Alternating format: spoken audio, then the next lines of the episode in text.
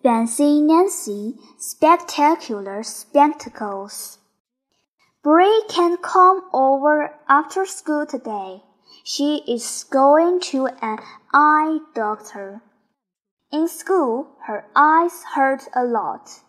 It is very distressing.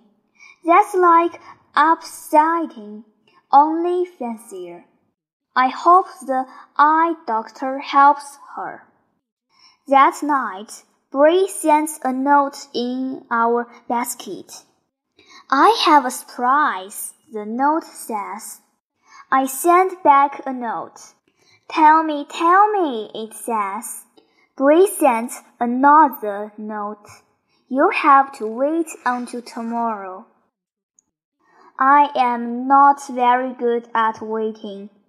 The next morning, I race over to Bree's house. Out she comes. Bree is wearing glasses. They are for reading. Her eyes won't hurt anymore. Oh la la, I say. You look spectacular. That's a fancy word for great. Bree's glasses are lavender. That's fancy for light purple. And they glitter. Bree puts her glasses in a silver case. Her glasses and case are both so fancy. At school, Bree tells our class about the eye doctor. Bree had to read a chart with lots of letters on it. The letters went from big to tiny. Glasses are like magic.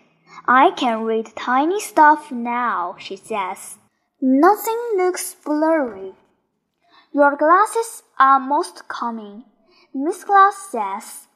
That's a fancy word I have never heard before. Miss Glass says it means pretty.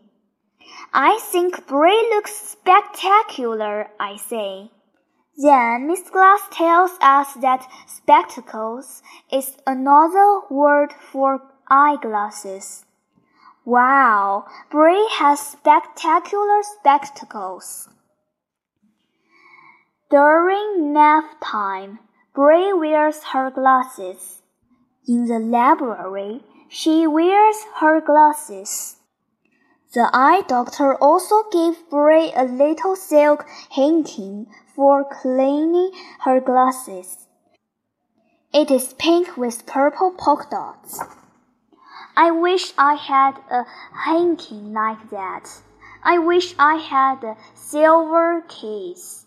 Most of all, I wish I had lavender glasses with glitter.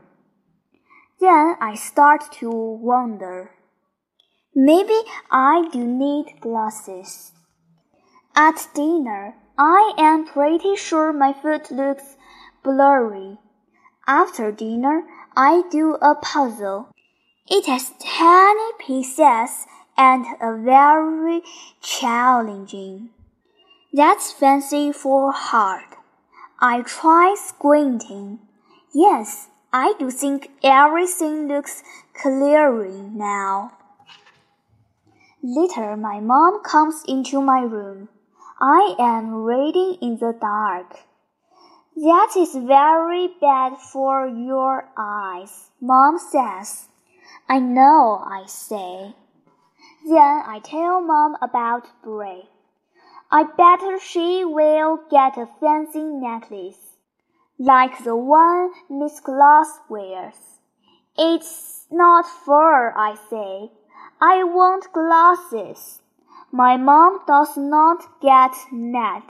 She says Bree has glasses because her eyes need them. Your eyes are fine. You are a lucky girl. I know that, but I still want them. Then I get an idea. That is spectacular. My mom helps me. My old sunglasses had only one lens, so I popped out the other. My glasses are just pretend. But don't I look fancy?